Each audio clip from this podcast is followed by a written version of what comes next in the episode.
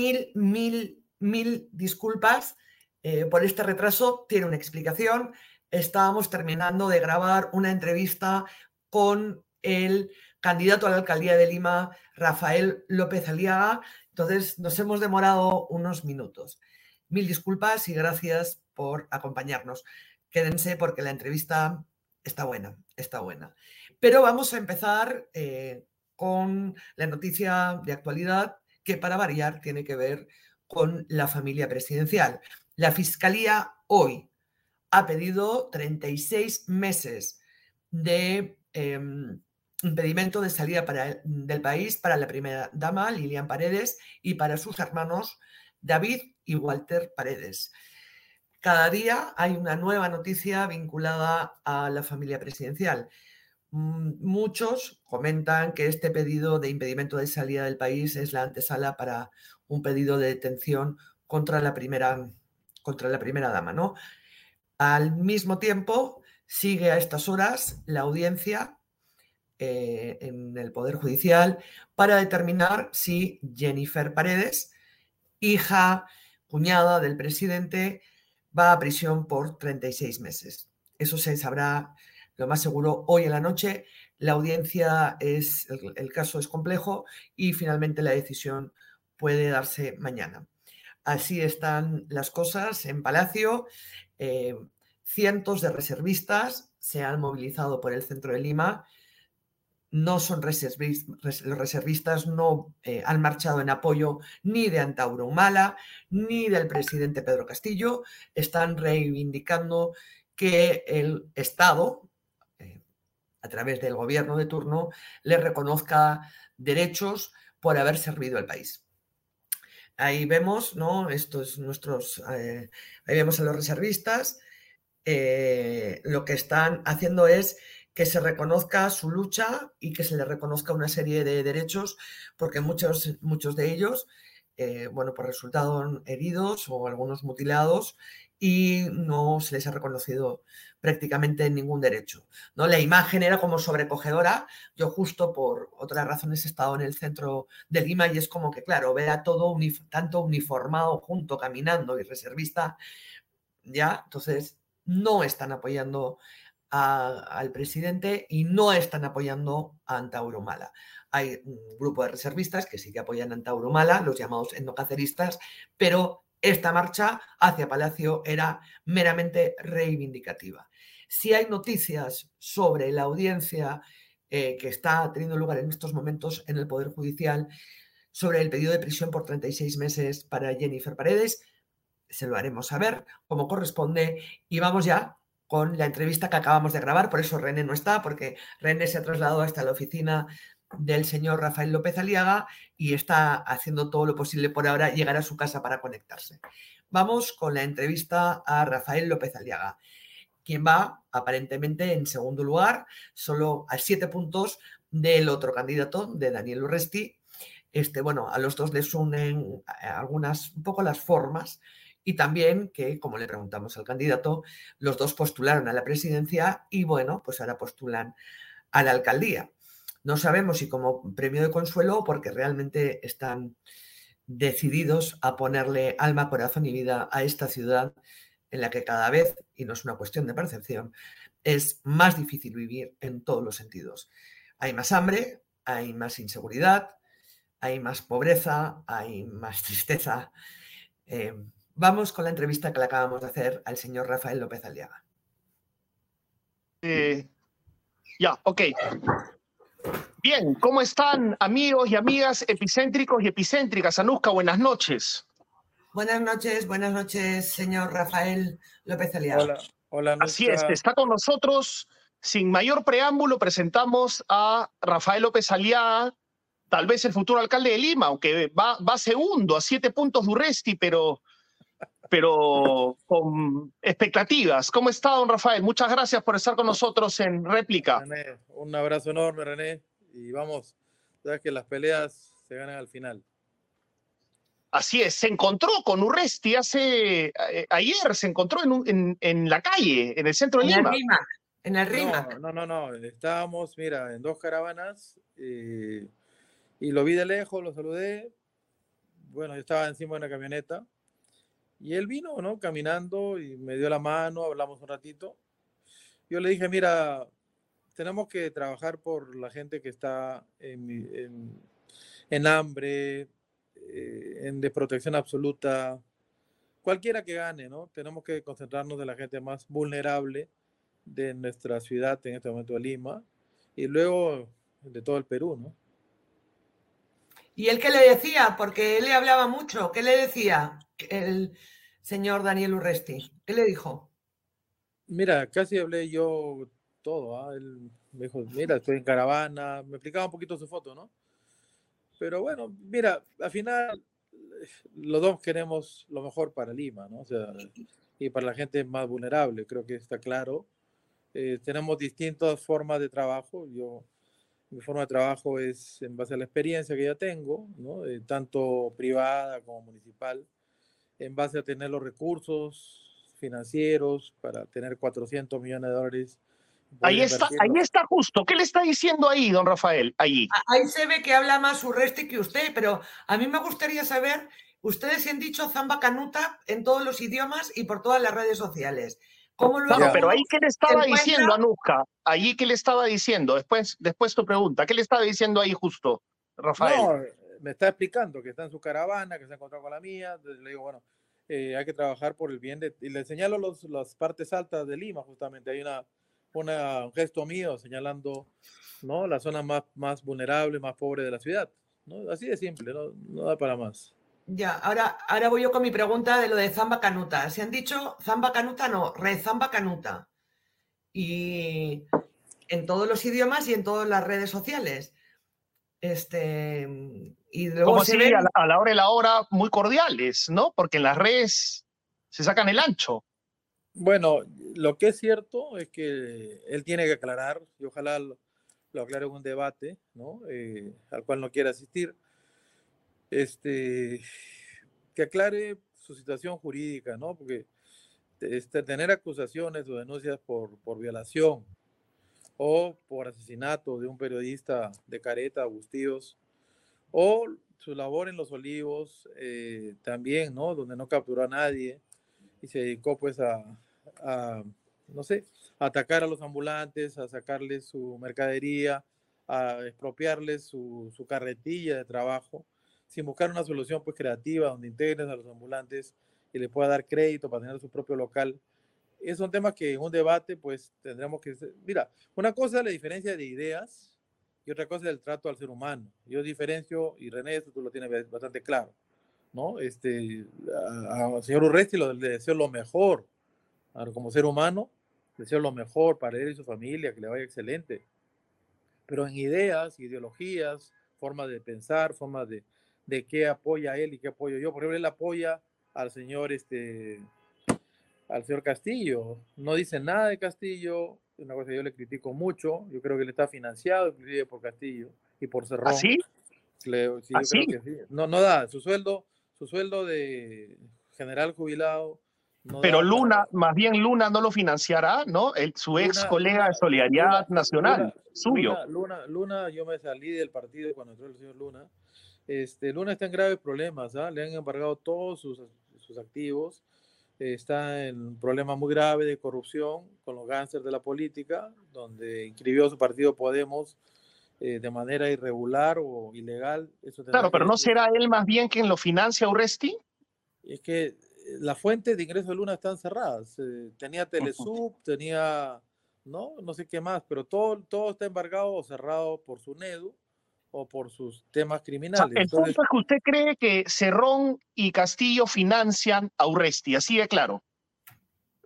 Y creo que es el mismo grupo que financió a, Castillo eh, en la primera y segunda vuelta. Es mi opinión, ¿no? Mi opinión es que hay una fuerza muy poderosa atrás de Urresti, porque tiene una publicidad espectacular. No sé francamente cómo hace. Y en redes sociales, pues invierte cientos de miles de soles. No, no es normal para un general jubilado. ¿Qué pruebas tiene usted de eso, señor López Aliaga? Eh, mismo Facebook. Facebook te da el... No, no, no. No, me refiero a pruebas de que Castillo o Cerrón lo estarían financiando. que no dicen absolutamente nada. Una cosa que le voy a preguntar, si hay un debate, si me da la cara, voy a preguntarle eh, por qué defiende a Castillo, por qué defiende a una persona que tiene un círculo corrupto familiar, ¿no? A nivel de piraña, ¿no? Pirañesco, que tiene un desgobierno absoluto en el Perú, ¿no? Eh, ¿por, qué, porque él es cómplice de esta barbaridad. Y su, partido, y su, partido Podemos también, porque es cómplice en el Congreso de Castillo. Son, son, son un grupo que son cómplices de un delincuente. ¿no? Pero señora Liaga, su congresista Esdras Medina se fue con Perú Libre a una candidatura al Congreso. Este, Ustedes, como su partido Renovación, iba a interpelar al ministro Heiner Alvarado, eh, cuestionado y mencionado por varios testigos y aspirantes a colaboradores eficaces, y también se han quedado quietos en la mata. Bueno, el señor Edna Medina ya no es congresista nuestro. Sí, bueno, pero lo fue. sí, pero bueno, yo inmediatamente le pedí la renuncia y el señor renunció. O sea, yo persona que veo que ah, comienza a ser cómplice de la corrupción, pues eh, no tiene sitio en Renovación Popular. Eh, el señor Heiner está en gravísimos problemas. Si, si en este momento eh, no se le interpela en el Congreso, ya no es tema de Renovación Popular, es todo el Congreso el que tiene que hacer una interpelación a este delincuente, ¿no? Por todo lo que va saliendo, los, en, lo, que ustedes, en lo que ustedes mismos propagan, ¿no? Yo lo sigo a ustedes, ustedes están atacando la corrupción, lo cual me parece excelente, ¿no? Pero ahí está el señor Heiner y, muchas personas más que ustedes están denunciando, ¿no? En, en, Epicentro. Entonces, yo creo que todos estamos en la misma pelea eh, de que en Perú no se vaya pues al, a hacer Venezuela, ni Cuba, ni menos pues que entre una banda delincuencial pues a, a llevar al, al, desastre en nuestro país, ¿no? Ahora, hay algo que los une a usted y al señor Daniel Urresti. ¿Usted sabe qué es? No, no, no tengo ni idea, no sé qué me une. Pues que los dos han tentado la presidencia y parece que la Municipalidad de Lima es el premio consuelo para los dos. Es que, Anuska, tú no me conoces. Eh, si me conocieras más, sí, no me conoce para nada. Pero te digo, para mí, eh, el, entrar en política es un sacrificio muy grande. ¿ya? yo no estoy una persona que esté buscando un sueldo. Eh, no tengo ansias tampoco de tomar un poder para aprovecharme de él y ver qué saco, qué lucro. No, eh, para mí esto es un sacrificio tanto la presidencia como la, la, alcaldía. Es entregar mi tiempo, mi salud, ¿no? mi dinero, para poder, poder enseñarle al Perú que la política sí se puede hacer decentemente y tener cuadros a nivel nacional que funcionen como gerentes, como gente que no entra a, a robar ni entra a servir al pueblo, justamente. ¿no? Eso, ah, eh, hay tal sentimiento en nuestro país, ¿no? De, de desprecio a la política, porque hemos tenido la pésima suerte de que hemos dejado los empresarios de Perú, y me refiero a los microempresarios, medianos, grandes empresarios, hemos dejado la cancha libre a la gente que son políticos profesionales, gente que vive de la política, gente que ve la política únicamente por ver qué saca, ¿no? ya sea en el Congreso, en la presidencia, ¿no? O, en o el municipio de Lima también, es una, es una fuente de dinero para gente que entra sin escrúpulos a la política. Nadie, nadie se salva de esa, nadie se salva de, ese karma. Pero antes de entrar a las propuestas. no, pero no, no, no, no, no. Yo sí me salvo de ese karma, querida Anuska. A mí no me puedes eh, chantar el tema de que entro a la política para hacerme millonario o para robar. No, no, no. Yo entro a la política para servir, ¿no? Y para cubrir las necesidades más básicas de la gente más pobre de Lima, si me permite terminar la idea. Sí, sí, sí, perdón. Eh, yo entro porque estoy harto, estoy harto que a la gente se le ofrezca agua para todos y la gente que ofrece agua para todos en los últimos 30, 40 años no ha puesto agua para nadie, ¿no? Estoy harto que la gente tenga que tener ollitas comunes sin ningún tipo de presupuesto de la República que los ayude. Estoy harto, ¿no? Que la gente no, no tenga escaleras para subir a su casa. Estoy harto, ¿no? Que no tengan losas deportivas para hacer su deporte. Estoy harto que la educación sea una buena porquería en mi país. Estoy harto de que la salud sea una buena porquería en mi país. Estoy harto de más de 10 temas, son ejes fundamentales para lo que yo digo, Lima tiene que ser potencia mundial. Primero, salvando lo básico. Lo básico ahora, ahora nos explique ese concepto. Ahora nos explique ese concepto. lo que pasa es que, por más que. me he adelantado un poquito para explicarle a Nusca por qué estoy en política. Estoy en política claro. no, no, para, para mí la política es una cruz, es un sacrificio. Para mí no es ningún tema oye, esto, ya estoy acá, no. Esa, yo sé la que me meto, es trabajar. Pero se siente usted también, también se siente un poco, un poco iluminado, ¿no? O sea, como que... bueno, eh, es también. Tu opinión, es tu opinión, pero iluminado no. Me siento capacitado, que es muy distinto. Así como yo, te reconozco a ti tu gran capacidad de periodista, ¿no? Te has nacido para periodismo, lo disfrutas y lo haces excelentemente. Yo creo que sí, eh, me he capacitado, me he preparado más de 40 años para gobernar. O sea, quiere servir al país. Lo que usted, lo que usted está diciendo es que quiere servir al país. Mira, ¿a cuántos empresarios de mi edad y circunstancias les he pedido entrar a ser alcaldes o regidores o vicepresidentes o inclusive presidentes de la República? ¿Cuántas veces me han dicho no, no, no, no, no te imaginas? De 100, uno. De, ahora estoy buscando inclusive un candidato a la presidencia en el caso probable de que el señor Castillo pues se, se vaya a su casa o a la cárcel. Este, estoy buscando un candidato, una persona de consenso. ¿no? ¿A la presidencia? ¿A la presidencia? Sí, pero, pero, usted no va a postular. Lo que pasa es que hasta, hasta donde sabemos, Anusquillo, usted el último año de la alcaldía, si es que logra llegar al sillón municipal, ya se dedicaría a postular a la presidencia. ¿Es así? Aclárenos eso, por favor. No, no, no, no, no. Yo creo que no es prudente para mi país, no es prudente. Eh, eh, necesitamos buscar una persona de consenso, ¿ya? para que, digamos, las fuerzas democráticas, no te hablo de la derecha, las fuerzas democráticas de mi país se unan en una candidatura de consenso y decline la señora Keiko, declino yo, declina Hernando de Soto, declina la señora Cuña, ¿no? Declina todas las fuerzas democráticas del país, ¿no? Para ponerse al servicio de la patria y salir de esta, de esta, de esta no sé. De esta situación. Después, después le vamos a preguntar cuáles considera usted, cuáles considera usted que son las fuerzas democráticas. Pero, con, esta, con esta pregunta termino, Anuska, mi, mi parte, con esta pregunta termino mi parte, que tiene que ver con algo que le incomoda a usted. No se vaya a molestar, por favor, pero tiene que ver con la deuda. La deuda de los 35.5 millones con la SUNAT, ¿no? Eh, que se ha incrementado, según el diario La República. Yo sé que usted seguramente va a rajar del diario La República, pero hablemos del dato concreto. Del dato concreto, la deuda de 35.5 millones eh, de soles que se habría incrementado y eso también se lo enrostran todo el tiempo desde que era candidato presidencial. Bueno, eso es justamente una difamación que ya te la he comentado hace un año, me parece, o hace varios meses. Eh, mis abogados, eh, primero quiero aclarar, yo como Rafael López Aliaga no le debo nada a nadie. Nada. Las empresas, ¿no? Ya, empresas de las cuales inclusive no soy accionista he sido gerente general, ahora por cuestiones de la política en la cual estoy metido, no tengo ni, ni, ni vínculo de gerente general. Pero, Perúval, Perúval no, no tiene vínculo con usted. Eh, la Perúval Corp que menciona ahí la República, este, no es una empresa. Uy, se fue. Se fue. vamos a ver si le puedes dar una mano para. Ahí está. Ahí está. Ahí está, ahí está, ahí está. Perdón, perdón, perdón. Estaba usted explicando lo de Perúval no, se escucha, no se le escucha, señor. Sí, un momentito, lo van a ayudar, lo van a ayudar en ese momento. No se le escucha, no se le escucha. Señor Rafael, no se le escucha. A ver. Ahora, el micro, el micro. Hola, hola. Hola, se ha cortado. Sí, ahora, sí. Ahora sí, ahora sí. Adelante, por favor. Está explicando usted. sí, está explicándote que no te vayas, por favor. dame una mano, por favor. Te agradezco. Este, estaba explicándote que...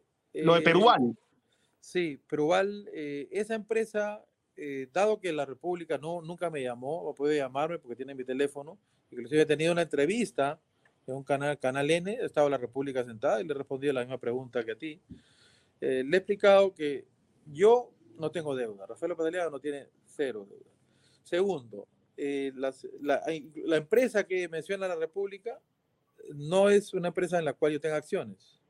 Esa, esa Perual Corp que ponen ahí es Perual Corp Perú, en la cual yo no tengo acciones. Eh, pero es un tema que ya se... ¿Mi cargo?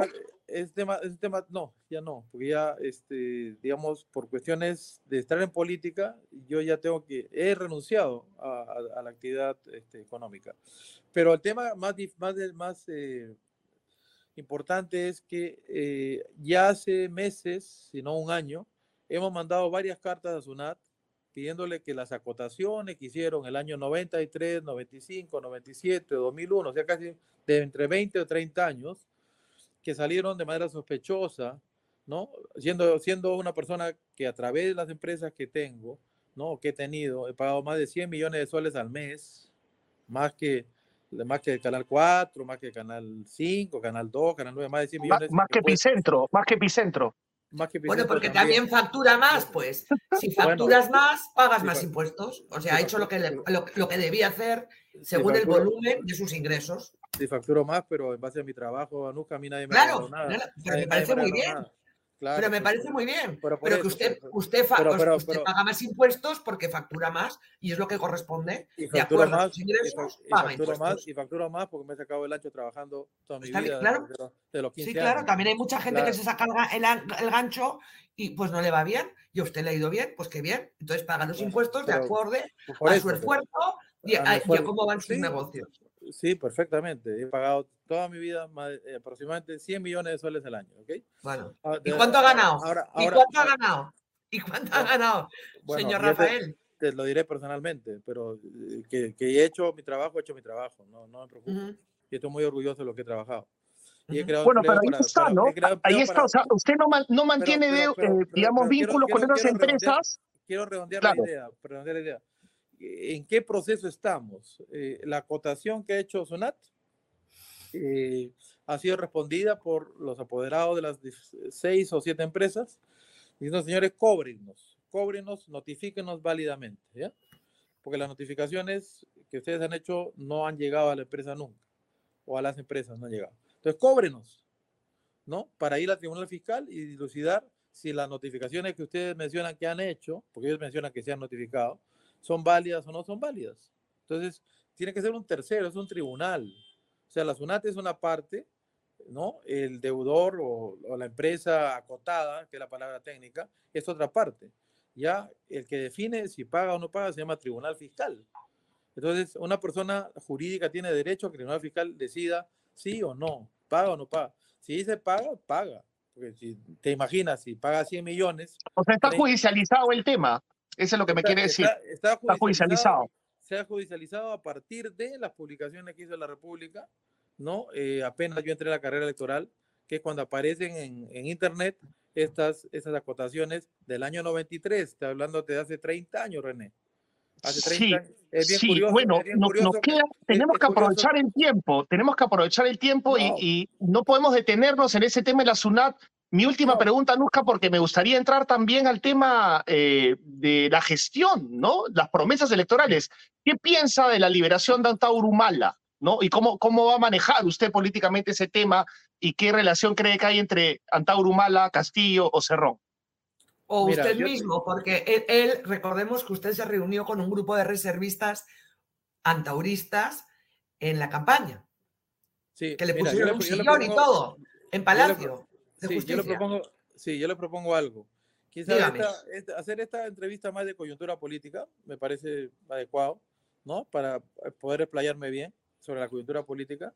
Y en otra oportunidad, otro martes, hacer pues una entrevista ya de plan municipal, porque hablar de plan municipal en cinco minutos no se puede. No, no, no, tenemos todavía unos 20 minutos para hablar del tema municipal, pero con esto, con esto, por lo menos de mi parte, con ese tema de Antauro Humala, es el nuevo ¿no? Mala, Mala, te quiero decir algo. Eh, yo he, posteado, por favor, tú que me sigues en redes, este, he posteado que es un criminal, asesino, ¿no? Que ha aniquilado policías inocentes, ¿no? Eh, de la manera más cruel les ha rematado, no les ha dado ni derecho de poder sobrevivir en un hospital. Es un, es un psicópata, ¿ya?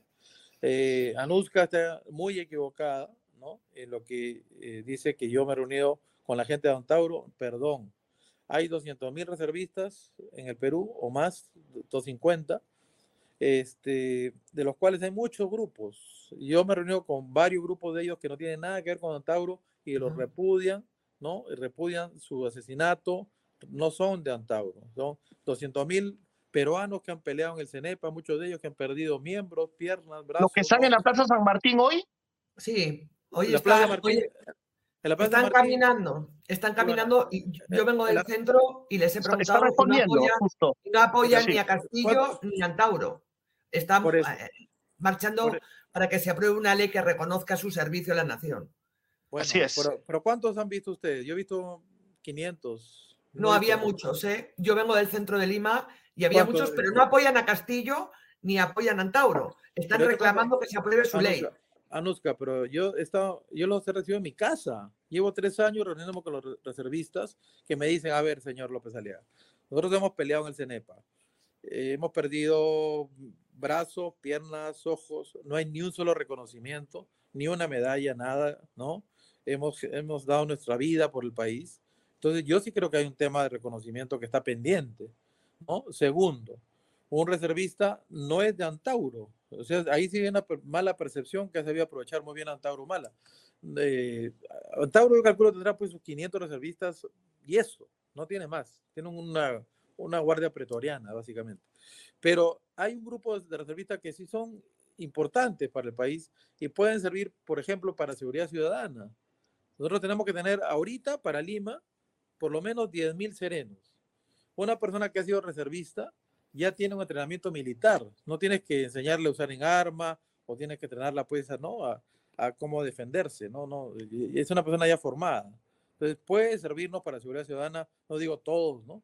pero tenemos que tener un contingente 10 mil por tres, casi 30 mil personas a partir del primero de enero.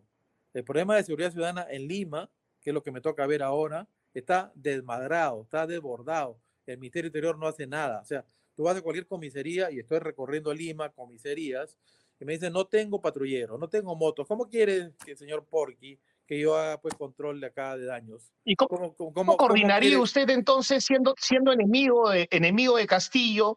¿Cómo enemigo político, ¿cómo coordinaría usted con el Ministerio del Interior, por ejemplo? Porque los alcaldes están un poco atados en manos. Yo, mira, mira, eh, he tenido problemas peores en mi vida, René. Yo tengo ya 61 años. Eh, no lo veo tan complicado. Si tú pones un serenazgo, ¿ya? Con 10 mil motos para empezar, que es básicamente 10 millones de dólares al año, ¿ya? En un sistema de leasing, que es un sistema de compra-venta. Este, tienes 10 mil motos en los primeros dos o tres meses del próximo año y pones eh, serenazgo, la propiedad municipal, y llevas una moto adicional para que el policía acompañe y tengamos el serenazgo integrado a nivel de todo Lima. Eso hay que hacerlo de manera urgente. No, claro, pero la coordinación con la PNP depende del Ejecutivo. No, estás equivocado. Eh, es con las comisarías de cada sector, de cada barrio, que vamos a hacer las coordinaciones directamente. Ahora, mi opinión, René y Anuska, eh, creo yo que el señor no va a durar para diciembre. Yo creo que eh, el tema está tan complicado a nivel de corrupción que viendo que toda su familia está entrando en la cárcel y que el próximo en la picota es él, yo no creo que dure. Pero aunque durara, no me interesa. La Muni Lima es autónoma. Yo ya estaba allá. En la Muni Lima he estado más de cuatro años de mi vida y mi tiempo, ¿no? A cama adentro. Conozco el presupuesto, son 500 millones de dólares de facturación sé perfectamente cuánto se va pues en consultorías absurdas, qué personal hay excedente, cómo conseguir crédito al Banco Mundial a 20 años. Es mi trabajo, soy banquero, 40 años de experiencia en banca y puedo ir perfectamente a conseguir lo que ya hice el año 2005, 2006, 2007, ¿no? Conseguir créditos blandos para la Muni Lima, para tener la infraestructura, empezando por el tema de las motos, empezando por las centrales de, de vigilancia distritales, empezando por los GPS que debe tener cada moto, no más patrulleros, porque patrullero a mí no me sirve para Lima. Patrullero no sube cerro, no trepa cerro, patrullero no se puede meter por una avenida congestionada. De aquí hay que hacer un shock de inversiones de más o menos 400 millones de dólares el primer año de gestión. Hay que saber de economía, hay que saber de finanzas, hay que saber de presupuesto municipal. No puede entrar cualquier persona. Señor, hay que saber Rafael, cómo, es, el mecanismo de equilibrios internos en la MUNI Lima. No es señor fácil. Rafael, señor Rafael, eh, si bien es cierto, usted es el que postula Em, bueno, se necesitan equipos, ¿cierto? Se necesita un equipo. Entonces, em, mi pregunta es, si usted como mm, presidente, bueno, o líder de su partido, no ha sido capaz de unificar a su, a su bancada. Recordemos que le pidió a Norma Yarrow que por favor por las tensiones que había con el almirante Montoya, que saliese. Luego Estras Medina, que le, mete una chalaca, ¿no? Este, mm, su, bancada eh, se junta, o sea, no, no tiene la, el carácter como para criticar al gobierno, pero, por ejemplo, no lidera una interpelación al ministro General Alvarado, que eso está cantado. O sea, es esta una que está cantada. ¿Por qué creer que sí que va a poder gestionar y, mm, liderar un equipo si no está pudiendo liderar su bancada en el Congreso? No le hace caso. no le hace caso. Bueno, eso es lo que tú piensas, yo ah, respeto tu A ver, dígame. No, no, no, no, le estoy preguntando. Le estoy respeto, preguntando. Respeto tu pensamiento, pero ya es una frase hecha. Este, mira, eh, yo estoy acostumbrado a dirigir equipos de 10.000 personas, ¿ya? Eh, he pagado planilla hasta hace dos años, antes de entrar en política, a 10.000 personas. El vínculo laboral que existe en la Muni Lima es de una empresa, ¿ya? Entonces, cuando una persona tú le pagas, responde a ti. Así funciona una monilima, ¿ya? Entonces, si alguien no funciona con una meta que tú le pones, entonces esa persona pues tiene una segunda oportunidad, quizá una tercera, pero ya una cuarta ya no tiene. En esto privado, tú fallas una vez, dos veces, tres veces, ya no, no tiene mucha permanencia. Buscas otra persona que lo haga bien. Es muy distinto al Congreso. El Congreso, eh, el Congreso en mi opinión, está mal, mal hecho, ¿ya? Porque creo que, igual que en otros países, la, la bancada o la, el banco, ¿no? Eh, la curul del congresista debería corresponder al partido que lo puso. ¿no? Hay un gran sí, es verdad. es verdad, eso es, para, esa es ingeniería, ingeniería política. Por favor, yo, pero, yo, estoy preguntando, un momentito, por yo, Sí, Anuska, pero te quiero aclarar algo.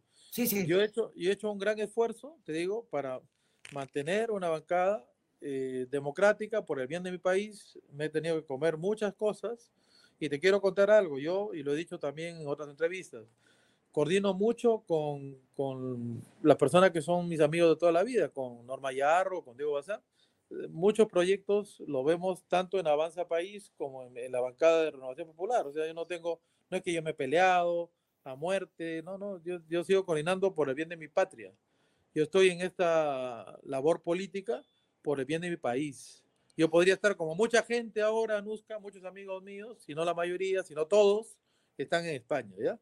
Están en Italia, están en la playa y me dicen, ¿por qué no vienes un rato? E, esa es lamentablemente la realidad de mi país, ¿no? Bueno, pero, usted, usted ha decidido, oye, uno tiene que ser consecuente, usted ha decidido este camino. He decidido, he y, a mucha honra, y a mucha honra, y podré morirme tranquilo. Podré decir claramente, ¿no? Cuando la patria me necesitó y tuve que hacerlo, ahí estuve. Ahora, Anuska, pero hay un detalle, hay un detalle, Anuska. El señor López Aliaga, el señor López Aliaga eh, despotricó de los organismos electorales, ¿no? ¿Y qué le garantiza ahora que esos mismos organismos electorales de los cuales despotricó, ¿no? Estamos hablando de la OMP y el Jurado Nacional de Elecciones, con los mismos que llevaron a cabo las elecciones presidenciales, van a jugar según su esquema un partido legal, ¿no? Y no van más bien a favorecer Urresti según su esquema, que es el candidato de Castillo y Cerrón. Bueno, esa es la gran duda, René. mi única forma de defender el voto es tener ahora personeros en todas las mesas de Lima, en todos los distritos de Lima, y defender el voto, tener el acta propia y tener una conciliación inmediata. Y una vez pues me la hacen, ¿no? Pero dos veces ya no, ¿no? Por lo menos para Lima, eh, sí vamos a tener pues todo un equipo de personeros en cada mesa y tener el centro de cómputo y vamos a ser mucho más ágiles que la, la vez pasada. Realmente no, no esperé esa, yo no despotrico, yo he tenido y sigo teniendo las pruebas de muchos documentos este, falsificados en el anterior proceso. ¿Y, por qué no lo no presenta? Porque los plazos que ha creado el señor de Tuestas Villa, que es el que ha creado estos reglamentos malévolos que tiene ahora el Jurado Nacional de Elecciones, ha creado plazo de tres días, ¿ya? Para tener que ir a un notario y certificar, o sea... Pero a la prensa, aunque sea, a la prensa. La prensa, mira, René, eh, en su momento ha reaccionado, ¿ya? Eh, la prensa de ahora es muy distinta que la... Hemos, eh, la entrevista dura un poco más, la vamos a colgar en nuestras redes para que la vean íntegra. Cortamos porque sigue la actualidad, les vamos a contar más cosas de, lo que está pasando en el Poder Judicial, pero antes les invitamos a que, bueno, que conozcan a un nuevo epicéntrico. Tenemos eh, auspicio, tenemos un nuevo auspicio y es el grupo inmobiliario Invent Y pues nada, los invitamos unos minutos a que vean el nuevo proyecto del Grupo Invent.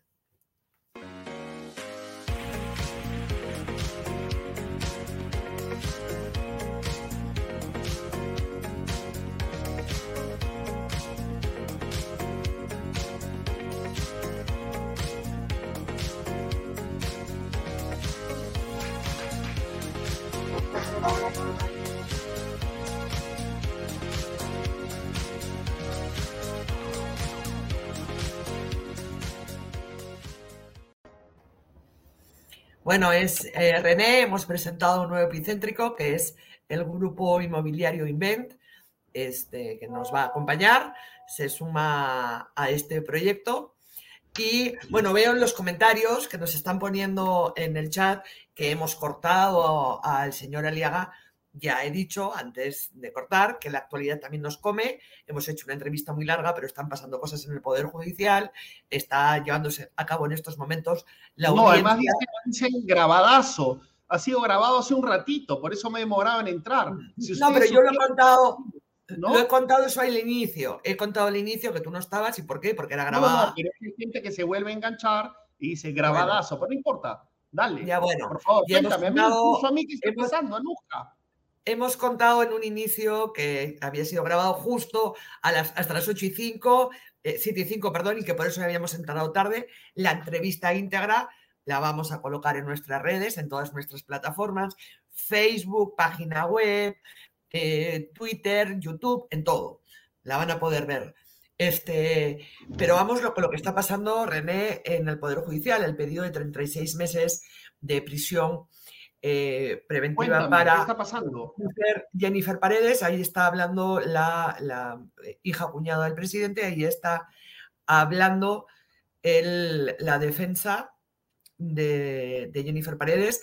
Ya la fiscalía, que ha tenido la oportunidad de hablar antes, ha dicho que tiene la certeza, cuidado que esto es importante, la fiscalía ha dicho en esta audiencia que tiene la certeza de que, de que cuando llegó Fiscalía y el Grupo Especial de la policía Palacio en busca de Jennifer Paredes, que ella estaba ahí. Recordemos que luego el argumento cuando se pidieron las cámaras de seguridad de la residencia de Palacio, el argumento que dio eh, Palacio es que, upsi, justo se perdió, eh, se perdieron esos minutos o, ese tiempo de las grabaciones. Justo eso se perdió. La fiscalía ha dicho hoy que tiene la convicción de que Jennifer Paredes estaba en la residencia presidencial cuando no se permitió entrar a fiscales y policías. Vamos a escuchar ahora, son 36 meses de pedido para Jennifer Paredes y en paralelo hoy la Fiscalía, poco antes, ha pedido 36 meses también, eh, ha pedido, perdón, impedimento de salida del país para la esposa del presidente, para Lilia Paredes y para los, sus hermanos de Lilia Paredes, David y Walter Paredes. Vamos a escuchar la audiencia día 12, por lo argumentado, no, no, no argumenta su, su adecuadamente su, su, posición. Sí, el día 12 me personé y lo acaba de, de, presentar mi personamiento, pero el día 11 yo estuve en, en, la, en el despacho fiscal que conocía anteriormente. ¿Quién está hablando? Este Cuéntanos. O sea, soltar eso se corrobora lo que yo he expuesto en, en mi exposición anterior. Seguidamente, señor magistrado, este, la Corte, la Comisión bueno, como lo que, lo que hemos presentado también en, en, este, en exclusiva este fin de semana el señor este, en Epicentro es, bueno, eh, los hermanos Hugo y Angie Ospino, sobre todo Hugo Ospino, Espino, perdón, eh, que era amigo de Jennifer Paredes y que entraba en la residencia presidencial, él se ha acogido a la colaboración eficaz y está disparando básicamente hacia... en este momento está hablando el abogado de la defensa. En este momento, quien está en la pantalla que hemos puesto nosotros y por tanto tenemos que explicar quién está en la pantalla, es el abogado de Jennifer Paredes. Contradigo la posición muy sucintamente, la posición del Ministerio Público respecto a sus argumentos. No se escucha. Bueno, igual, Anuska, creo que es más interesante anunciar la exclusiva que lograste. Ya está hablando el, abogado, ya sabemos que va a decir, no quiere la, prisión preventiva, obviamente, para Jennifer Paredes, pero tú has logrado una entrevista exclusiva con el hermano de eh, Lilia Paredes. Por favor, ¿dónde la pueden encontrar? A ver, em, la entrevista íntegra a David Paredes está en nuestras redes sociales. El hermano de Jennifer Paredes, perdón, el hermano de Jennifer Paredes, y digo bien, y de Lilian Paredes, em, está también siendo investigado eh, por pertenencia a organización criminal y, por lavado de activos por haber hecho depósitos a Hugo Espino, por haber hecho un depósito de 50.000 soles y 20.000 su hermano Walter. La teoría fiscal es que con base en lo dicho a con base en lo dicho por Hugo Espino también y con base en los eh, indicios y en algunos casos evidencias que están contando la Fiscalía, es que, o lo que sostiene la Fiscalía es que la esposa del presidente lideraba, es parte de esta, de esta organización, que buscaba alcaldes, les proponían hacer los expedientes técnicos para la obra que la propia Lidia Paredes dice Hugo Espino, financiaba este, para que, y ya tenían asegurado su presupuesto estas obras. Es decir, se adelantaba el dinero para hacer los expedientes técnicos, porque son costosos, ya eh, teniendo asegurado el presupuesto que se le iba a dar desde el Ejecutivo a estas obras. Y en todo ese circuito se cobraba coima, se cobraba marmaja, se cobraba... A ver, Hugo Espino eh, ha trabajado desde el 2019 en la municipalidad de Anguía, donde también trabajaba Jeffer Paredes, ahí la conoce, ¿no? Este, y bueno, eso es lo que básicamente dice la fiscalía, ¿no? Y Hugo Espino, que está, ha reconocido haberle pagado eh, 200.000 soles en concepto de coima al alcalde de Anguía. El alcalde de Anguía no se ha cogido todavía la colaboración eficaz. Y y bueno, y también este, informamos sobre los movimientos en las cuentas de Jennifer Paredes. Jennifer Paredes ha declarado tanto ante la Fiscalía como ante el Congreso que Hugo Espino le pagaba por hacer trámites, trámites llamaba trámites, ¿no? Pero sin boleta y sin contrato, un promedio de 1.500 soles. Sin embargo, sin embargo, la unidad de inteligencia financiera ha encontrado que desde julio-agosto del año pasado hasta inicios de este año, Jennifer Paredes había movido dinero en sus cuentas eh, por más de 90.000 soles. Metía dinero y automáticamente lo derivaba a otras cuentas, ¿no? Eh, entonces, claro, eh, la, fiscalía dice, bueno, pero si esta mm, persona dice que cobra 1.500 soles al mes sin contrato, sin boleta y mueve 90.000 soles, hay varios depósitos de 40.000 soles a la misma persona. Eso y muchas otras cosas más es lo que está sirviendo de sustento para el pedido de los 36 meses eh, contra Jennifer Paredes. Hugo Espino también ha declarado que Jennifer Paredes le dijo que su hermano David quería entrar a el tema de obras. Ha señalado directamente a la primera dama. Bueno, Hugo Espino está desatado, declarando, está desatado, pero es una declaración incipiente que está en plena corroboración. Ahora, ¿con qué puede tener problemas, sobre todo en este momento, Jennifer Paredes? En el tema precisamente de tú, eres abogado, ¿no? Para que se dicte una prisión preventiva por 36 meses, este se tiene, tienen que cumplirse tres requisitos: indicios suficientes, eh, prognosis de la pena eh, mayor, a cuatro años. Prognosis es el cálculo, no esas palabrejas que te está contagiando en la leuleía, prognosis. Y después, y, dos, y después, el último es obstaculización a la justicia o riesgo de fuga, uno de los dos. ¿Qué pasa con Jennifer Paredes? No sé si Ricardo, si puedes pinchar la audiencia, por favor. Em, pero tenemos un tuit, Anuska, ahí está. O sea, digamos, nosotros vamos a terminar el programa y la audiencia seguirá. Todo indica que le van a dar prisión preventiva Lilia Paredes y a Jennifer Paredes han pedido impedimento de salida del país, no más.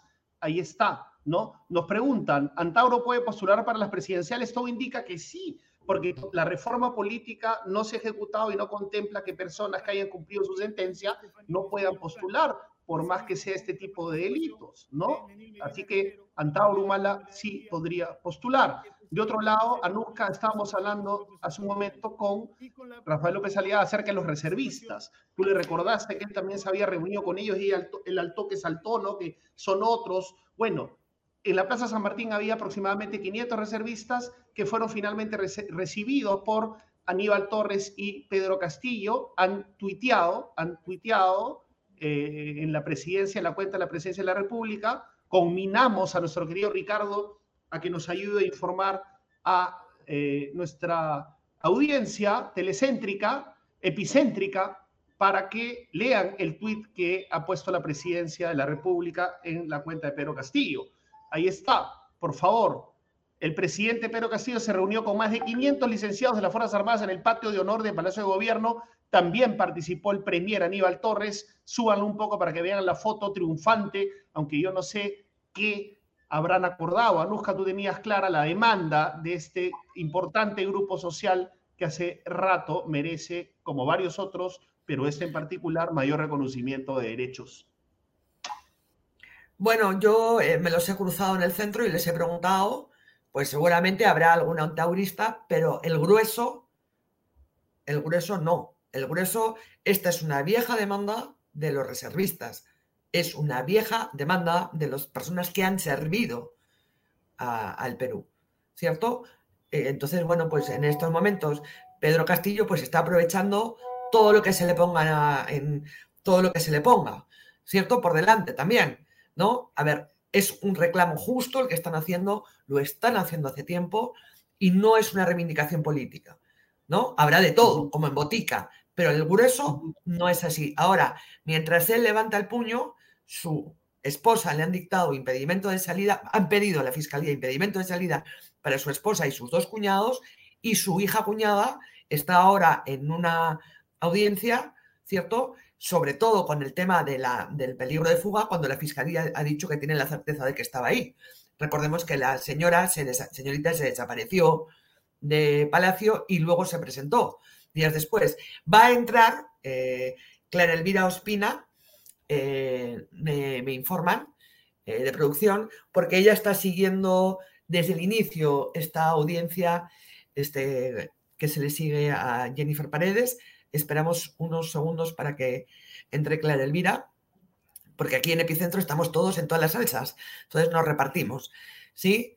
Eh, días complicados, días complicados para, para el país y, para el presidente cada vez más cercado, ¿no? Porque después de este, de este, pedido de impedimento de salida para la esposa, bueno, pues puede estar a portas un pedido de detención al menos por 10 o 15 días, ¿no? Bien complicado, situación bien complicada, ¿no?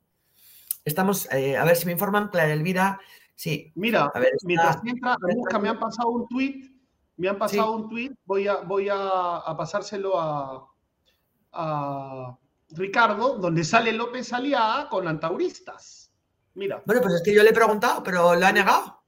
No, no, no, pero por eso mismo, yo sé que le has preguntado lo que sabemos también es que lo negó, por eso es que lo traigo con la Claro, no, gracias, sí, sí, sí. Tú siempre haces las preguntas correctas. Ahí está el tweet, vamos a ver. a ver, vamos. Y, Clara, bueno, ahí está Clara. A ver, ahí está. Pero que abran, que abran la foto, porque ahí sale, eh, el, ahí está. El trono. Ahí, está, el trono.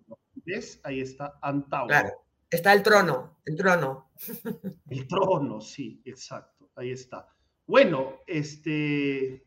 Ya está con nosotros Clara Elvira. Clara, para que nos complemente con eh, mayor detalle el tema de las audiencias de Jennifer Paredes y Lilia Paredes, y también del alcalde de Anguía, ¿no? Sí, pero en este momento está, están en, la parte de Jennifer Paredes. Eh, Clara Elvira ha estado siguiendo desde el inicio de la audiencia y además tiene mayor información un momento, porque ya saben ustedes cómo es esto de la, tecnología, ¿cierto? Este, va a entrar en cualquier momento. ¿Cómo, René? Lo saben mejor que nosotros. Sí, son más, son más este, tecnológicos que nosotros, ¿no? Estamos, estamos esperando, ¿no? Estamos este, Dice, esa foto está pasada, nos dice Fernando. Sí, esa foto es pasada, pero le hemos preguntado al, al señor López Aliaga eh, sobre ah, no, claro, precisamente eso, cuando se reunió y he dicho que no, se reunió no con notaristas, ah, sino con reservistas, pero ahí vemos que es un reservista con un polo que atrás pone Antauro. ¿Cierto? Si también había de todo como en botica o todos eran antauristas en esa reunión que tuvo cuando postuló a la presidencia, pues bueno, pero que había antauristas, había antauristas y por eso René ha encontrado la foto. Exacto. O sea, eh, el pasado, eh, por eso es que la foto es pasada, pues porque estamos hablando de el pasado. Así como nosotros no nos perdonan ninguna, nosotros tampoco se los perdonamos. Entonces vean bien, presten atención y no pregunten pues cosas que son obvias. La foto del pasado, porque estamos hablando de una acción pasada. la, pregunta de Anuska, la pregunta de Anuska fue sobre el pasado. Por lo tanto, la foto habla de el pasado. Así es. Bueno, este... A ver. A ver, ¿qué más podemos decir en la audiencia? Creo que no, es que, es que, a ver, eh, lo que nos estaban diciendo, algo así como que el presidente de, eh, a ver, ya entró Clara, ahí ya está Clara Elvira Ospina con nosotros, ella está siguiendo todos los pormenores hola, de la audiencia y tiene además más información. Así que, Clara Elvira, a ver. Bueno, ha sido una audiencia muy larga, yo aquí estoy eh, viendo y oyendo, eh, me da la impresión de que ni la fiscalía tiene cómo probar cuál es el ilícito, a pesar de las eh, operaciones financieras, de dónde sale la plata, ni la defensa tiene cómo justificar de dónde sale la plata. Sí ha sido muy vehemente el fiscal en decir que tienen información humana y seguimiento alrededor que demuestra que Jennifer Paredes estaba dentro del Palacio de Gobierno.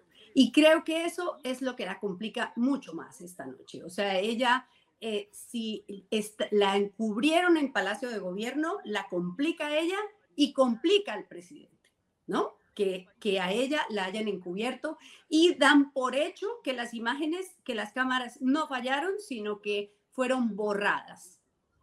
Que alguien en Palacio borró y que aprovecharon y además habla, habla de una cosa que complica mucho su situación y es que aparentemente saca, la sacaron cuando llegaron los, lo que insinúa la fiscalía es que sacaron a Jennifer Paredes cuando llegaron los ronderos a Palacio al día siguiente. O sea, es como si la hubieran escondido esa noche en Palacio.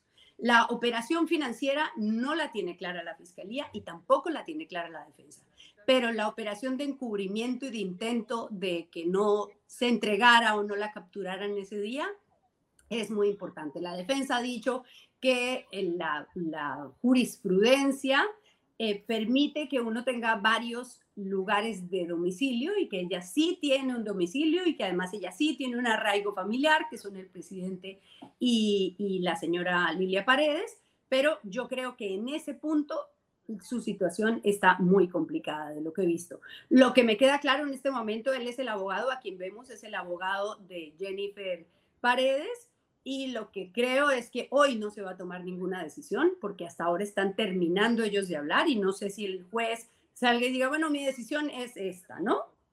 Y em, eh, seguramente tendrá que tomarse un tiempo porque además mañana sigue la audiencia del alcalde. Entonces, no sé cómo van a hacer para decidir cuándo va a decidir el juez, ¿no? Claro, lo que pasa es que su, preliminar ya había vencido, ¿cierto? La preliminar de Jennifer Paredes. Claro, pero ellos lo que hicieron fue que declararon iniciada como una especie de abierta la audiencia para poder prolongar los 10 días de prisión preliminar y entonces ahí hasta que se tome la decisión, ella puede, según eh, establece el Código de Procedimiento Penal, aparentemente, ella puede continuar detenida.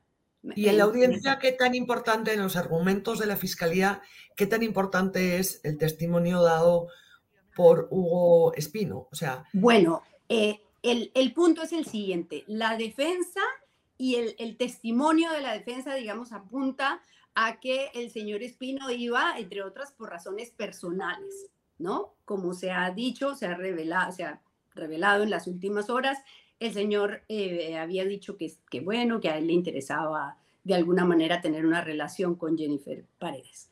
La fiscalía utiliza eso para decir que el, el, el, el entramado encubría una operación, un negocio, un negocio ilícito alrededor de contratos, diciendo que tenían una amistad y una relación personal, pero que realmente a lo que iba el señor a Palacio era hacer negocios, hacer negocios alrededor de los contratos. Pero tampoco tienen cómo establecer que iba a hacer negocios, ¿no? Y por otro lado, hay un, hay un vacío también muy complicado alrededor de los sellos, porque, claro, es muy enredado que la señora tenga 14 sellos de jueces de paz y de cosas, pero ¿en qué utilizó los sellos? ¿O para qué le servían los sellos en la operación ilícita? Pues tampoco está claro. ¿No? O sea, eh, eh, es una operación de testaferrato y de corrupción que no, por lo menos yo llevo toda la tarde sentada viendo esta audiencia y no, no entiendo mucho, está, está difícil eso. Pero el intento de evadir la justicia, de obstaculizar la acción del Ministerio Público, yo creo que sí la complica mucho. Sí, claro. Claro, lo que pasa es que los indicios suficientes son uno de los requisitos, ¿no? Entonces se tiene que cumplir tres. Complicado, ¿no? Pero también acá hay, eh, digamos, el factor eh, político, el factor mediático, todo eso entra en la cabeza de los administradores de justicia inevitablemente. Con eh, toda seguridad. Sí, y de hecho, de hecho el defensor siempre ha dicho, señor juez, usted tiene la oportunidad de demostrar que la justicia no se deja manipular por los medios, por la opinión, por, la, por el show mediático. Señor juez, usted piense que está, que está administrando la vida, decidiendo la vida de una persona por los próximos 36 meses, ¿no? O sea, es fuerte, pero, pero bueno, no sería la primera vez que se dictara una prisión preventiva por 36 meses. Y lo que dice el, el, el abogado es y yo ya sé cómo funciona esto, le declaran la prisión preventiva por 36 meses y los fiscales demoran y demoran y luego piden una prórroga y amplían y, tienen a la gente detenida un, poco de tiempo injustamente, dice el abogado, ¿no? Es la defensa. Claro, es que, es que es como una plantilla, ¿no? Porque también podríamos decir, yo ya sé cómo funciona esto y la defensa de Jennifer Paredes va a plantear un amparo y va a salir antes de los 36 meses, por, o, ¿no? En fin. Y, pero claro, y si yo fuera fiscal también podría decir, sí, o sea, yo, yo permito que la señora Paredes quede libre y me pasa lo del señor Juan Silva, o lo del señor Bruno Pacheco que estuvo fugitivo, o lo del señor eh, Frank eh, eh, Castillo, como es que se llama, el sobrino. Entonces, digamos, fugitivos en el entorno y en el entramado hay. O sea que... ¿Y cómo explica la fiscalía? O sea, la fiscalía argumenta que el dinero salía de Palacio supuestamente, lo dicho por, Hugo Espino, ¿no? Que Lilia, la primera dama, financiaba o se financiaba, se buscaba financiación para expedientes técnicos, eh, para obras que ya tenían asegurado un presupuesto y que ahí habría, eh, eh, se recibiría el cobro, ¿no? Esa es... Claro, pero es lo que, lo que te digo, o sea, no, por lo menos yo no entendí cómo es la operación financiera, o sea, la fiscalía no tiene cómo decir, ya, esta plata salió así, o sea, ¿qué dicen? Ella consignó, depositó en el Banco de la Nación cerca de la casa del Palacio de Gobierno, ¿no? Pero, ¿y de dónde salió esa plata y cómo esa plata se puede demostrar que era de contrato o para contrato? Es es, es un análisis, pero no está tan claro. Es una hipótesis, es una hipótesis y ahí creo que hay una debilidad, ¿no? Porque, claro, mediáticamente y políticamente parece una corrupción clara, pero desde el punto de vista estrictamente técnico, jurídico, claro, no, no hay cómo eh, demostrarlo. Y acá también hay que hablar de un poco este enfrentamiento, no enfrentamiento, pero estos dos Perús, eh, no es por justificar el entorno de Castillo, pero es el Perú informal, ¿no? Frente al cual también hay un montón de prejuicios, ¿no? Que no pueden tener 90 mil soles, muchos. Pero también es verdad que si, que si yo fuera abogado y tuviera que defender y, y tuviera razón, podría salir a decir, bueno, no, es que lo que pasa es que la señora ha ganado esta plata o se la dieron o esta plata salió de esta parte. Pero tampoco ha dicho eso la defensa. Tampoco. O sea, la defensa tampoco logra decir, ni siquiera toca, sale, sale por un ladito de dónde salió la plata. ¿Sabes, que había un chiste, no, Clara? Había un chiste en las redes que era una cuenta fake de, eh, Jennifer Paredes, que decía, les cuento que en el partido Perú-Paraguay, yo aposté por Paraguay y me gané 90 mil soles. claro, pero bueno, eso. es que hay dos movimientos de dinero, ¿no? Está el movimiento en las cuentas de Jennifer Paredes por 97 mil soles, creo que es más o menos, cuando ella ganaba aparentemente 1.500, y por el otro lado están estos dos depósitos de sus hermanos, de David y de Walter, por eh, 70 mil. ¿no? Entonces, eso es lo que la fiscalía es como que está armando un muñeco, pero claro, un muñeco que todavía no tiene una forma muy definida, ¿no? Y, con, el alcalde de Anguía de por medio, que este es un, pez, un pescado, ¿no? Bien, eh, un pescado bien al uso de la corrupción desde hace tiempo, desde antes de que Castillo llegase al poder, que plum cae como paracaidista. El Hugo Espino, que pasa de ser un simple eh, consultor a tener inmobiliaria, ¡pum! cae también como un paracaidista. ¿no? Entonces, claro, o sea, digamos, ya, por omisión, el, presidente y la familia están sentenciados, por omisión, por rodearse de ese tipo de gente. Ahora hay que demostrar que es por acción también. ¿no? Claro, también hay otra cosa, que como se refieren a la señora Paredes, a Jennifer Paredes, y no están metiéndose con el tema de, de los otros hermanos, porque esta audiencia sobre ella o sea, visto así, se ve más claro el panorama, ¿cierto? El hermano, el David, el Walter, el, otro depósito, pero en esta audiencia están hablando de Jennifer Paredes. Entonces no le pueden atribuir conducta de David Paredes. No, y David Paredes lo hemos tenido en una entrevista y él lo que argumenta, y eso lo tendrá que demostrar él, es que por la amistad que tenía su hermana con Hugo Espino y porque él lo conocía, aunque vive en otro distrito, le prestó 70.000 soles eh, al 5% por seis meses, pero no hay un contrato. Es cierto que en la sierra a veces eh, pues están estos usos, no en la sierra, en los pueblos, ¿no? Pero claro, son el 85% de tus ingresos o de tus ahorros y no tienen ningún documento. Complicado ahí también, ¿no?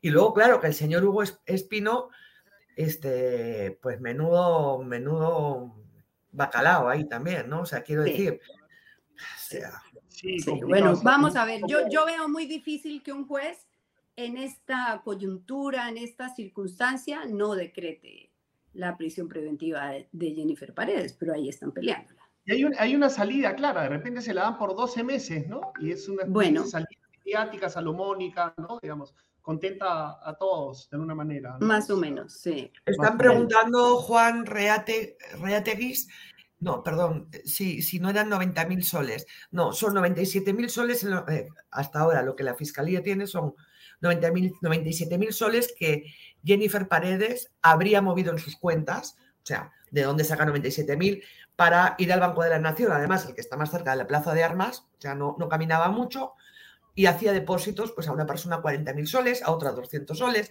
a otra 1.000. Eso es un primer, digamos, indicio para la fiscalía. Y por el otro lado, hay dos depósitos, uno de 50.000 y otro de 20.000 soles, de sus hermanos, de David y Walter, Walter Paredes, a la cuenta de eh, Hugo y Angie Espino. ¿No? Entonces, claro, armar todo ese, ese porque en el caso de, los frais y de los, o sea, en el caso de los sobrinos del presidente, la cosa está mucho más clara, mucho más, ¿no? más fácil de armar. Aquí eh, estamos todavía en, el principio de, a ver por dónde, por dónde va a salir la cosa, ¿no? Sí. Bueno, vamos a ver, y mañana tenemos otra jornada de estas, de tarde, de, oír argumentos. Ahora, eh, si me permiten, eh, francamente veo muy flojos a todos. O sea, si yo fuera profesor de derecho, de abogado y fiscal, diría que... Mm, perdí el año un poco. No hay una, es, es, como una argumentación reiterativa. Señor fiscal, usted no ha podido demostrar. Señor abogado, usted tampoco ha podido demostrar. Y de ahí no han pasado mucho. Claro, interesante, ¿no? Ahí les ahorré una tarde de, de audiencia. es que toda la, toda la política está. Bueno, es, es, criminal que una tarde de audiencia, aunque tú tengas eh, el hábito y la, eh, eh, de resumir las cosas, pero que toda una tarde de audiencia la resumas en cinco minutos Además, resumiendo diciendo que mm, repiten del verbo repetir, con lo Del, verbo repetir, la, jurisprudencia dice y la jurisprudencia decía, así, digamos, eh, unos grandes oradores no hemos visto hoy en la audiencia. Así es. ¿Y hace cuántos años que hablamos de procesos judiciales, no? Procesos judiciales, la cárcel, la prisión preventiva, de tal, de cual. O sea, es, eso ¿Y cuántas veces nos han dicho, está listo, están ya para juicio, ya va a haber condena? Sobre y la otra palabra, persecución nos política. Han dicho eso cuántos años? Claro. Y la persecución política, ¿cuántas veces ha sido embanderada? ¿no? Ah, Hoy me he quedado preocupada este, porque los taxistas a veces son como el barómetro de muchas cosas, ¿no? Porque van por todos los sitios. Ay, no. me dice el señor, pero cuidado con este razonamiento, ¿eh? Me dice el señor, bueno, yo lo que se necesita es un cambio. No importa si es para mal, pero un cambio. Por eso yo estoy pensando en que quizá voy a apoyar a Antauro. Pero cuidado, que este señor votó por Keiko. Votó por Keiko. Luego por PPK. Cuidado los saltos mortales hacia adelante y hacia atrás. Su formación ideológica bien sólida.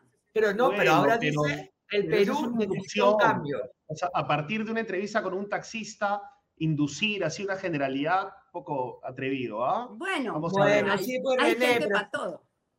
Pero, pero hay mucha gente que piensa así, pues, a ver, tú también haces esos triples actos mortales con lo que te dicen tus compañeros de la universidad y del chat. Pues un taxista también tiene por qué ser escuchado, ¿cierto? No, pero, pero mis compañeros, al taxista no, no, no, lo bajamos de categoría, a mis compañeros del chat sí los bajamos de categoría. Pues habrá de todo, habrá de todo, habrá de todo, René. O sea, el caso es que la gente ya está harta harta.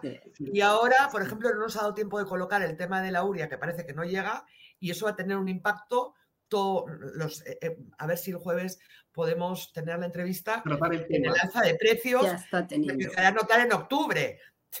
doy fe, doy fe. Hoy pagué mi mercado de frutas y el incremento es poderoso. Complicado. Por eso es que ya toca el momento teletienda para que podamos seguir viendo el mercado de frutas. A ver, René, hoy que has estado sembrado de frutas, dale tú, hoy, venga, va. Sembrado de frutas, ¿no? Lo que pasa es que he tenido que ir a la oficina de López Aliada este, para que usted cómodamente esté en su casa entrevistando, después regresar, ¿no? Y te agradezco por cubrirme ese tiempo, ¿no? Lo cuento para que este, nuestros compañeros entiendan pues, los pequeños esfuerzos que hacemos. Entonces, Sufrí porque no arrancaban, no entendía por qué no empezábamos. Así es, así es. Entonces, vamos, vamos tú con, el momento teletienda, Clara Elvira, yo, ¿quién, quién va? Ya, a ver, Clara Elvira, pues qué novedad. de todas maneras. bueno, es que... A ver, ¿lo quieren en el español arcaico o en colombiano? En chipcha, en chipcha. Venga, yo voy con el arcaico, vamos, vamos. A ver. Español arcaico, que es lo que dice Clara Elvira que yo hablo, pero yo, yo fiel, en mi, fiel en mis orígenes también. Ahí tienen, bueno, les contamos, de verdad, igual que hoy hemos empezado con un nuevo epicentro auspicio, ¿sí? que se vienen cambios, que estamos repotenciando, que estamos mm, mm, para adelante. Este, nosotros Contreras. El país está tan... parece que está atorado y nosotros, vamos, vamos, Contreras, como tienen que ser los periodistas. Entonces, eh, suscríbanse porque va a haber novedades, muchas novedades para que, que van a encontrar aquellos que se suscriban. Aparte, si se suscriben, nos apoyan para que podamos hacer periodismo, para que podamos ustedes puedan tener más contenido, para que podamos estar en muchos más lugares. Somos seis, pero somos seis pulpos. Este, un poco aquejados ya por la edad, pero no en el espíritu. Tienen el YAPE, que nos pueden eh, pues colaborar, pues colaborar, porque la vida se trata de eso, de colaborar y nosotros trabajamos para ustedes, única y exclusivamente para ustedes. No somos como los políticos que van aquí, no, no, no, solo para ustedes. Y ya saben, ahí tienen nuestro teléfono al 955 101 558. Lo que les ofrecemos es honestidad y les ofrecemos eh, que queremos, y lo hemos demostrado en todo este tiempo, escuchar a todo el mundo, porque todo el mundo merece ser escuchado. Así es, solamente una, una acotación. Eh, no me chanques, que había quedado muy bien la cosa ahora, por favor. Entre tú y Clara Elvira, que me hace bullying con el arcaico, yo ya, de verdad. No, no, no, yo quiero aprovechar para contar, para contar brevemente que tanto los colombianos como los peruanos, tú crees española, nos meten el cuento que somos lo que mejor hablamos, y también a ambos nos meten el cuento de que tenemos el himno nacional más lindo del mundo después de la marsellesa. ¿no? O sea, sí. y, que, dos, y, que ¿no? y que no tenemos y que no tenemos que tenemos acento neutro. Claro, ese es un cuentazo también, pues, ¿no? Claro. Bueno, y yo, y yo digo, yo llego aquí a un restaurante y digo buenas y me dicen colombiana, yo, pero si no he dicho sino buenas, o sea que acento tenemos todos. No, este, bueno, os cuento que el himno español no tiene letra, no sé si sabéis eso, no, no, tiene letra. Entonces, de niños, siempre, que esto es muy arcaico, es, decimos, que es burro, zopenco, pedazo de animal, la, la, la, la. Ah, Por Parece favor, para la campaña. la patria. Así es. bueno, es que en España hay todo un rollo con la bandera y con el himno, ¿no? Porque lamentablemente se la ha apropiado un sector o un sector político, ¿no? Entonces, como que llevar la bandera de España en, cuando, fuera de los campeonatos de fútbol o de las Olimpiadas, eh, está visto como alguien que es eh, reaccionario, de la patria única y unida, ¿no? Entonces, ¿no? Sí, claro, ¿no? Entonces, pero bueno, algún día, algún día en español arcaico tendremos también un himno. En catalán, en, Perú, bueno, somos libres y seámoslo siempre, como nuestras tazas, que ya están siendo repartidas, somos libres y seámoslo siempre. Que seámoslo siempre. Al fin y al cabo. Muy bien. Así es. Gracias totales. Nos vemos en pero Sigo viendo no para la programación. Anuska, mándale un saludo a mi hijita. Un saludo a mi hijita. Hola, Ilana. Ilana, Hola. cosita. Abrazos. Adiós. Adiós. Hasta hablar con su hija. Hasta pronto. Adiós. Gracias. Buenas. Gracias.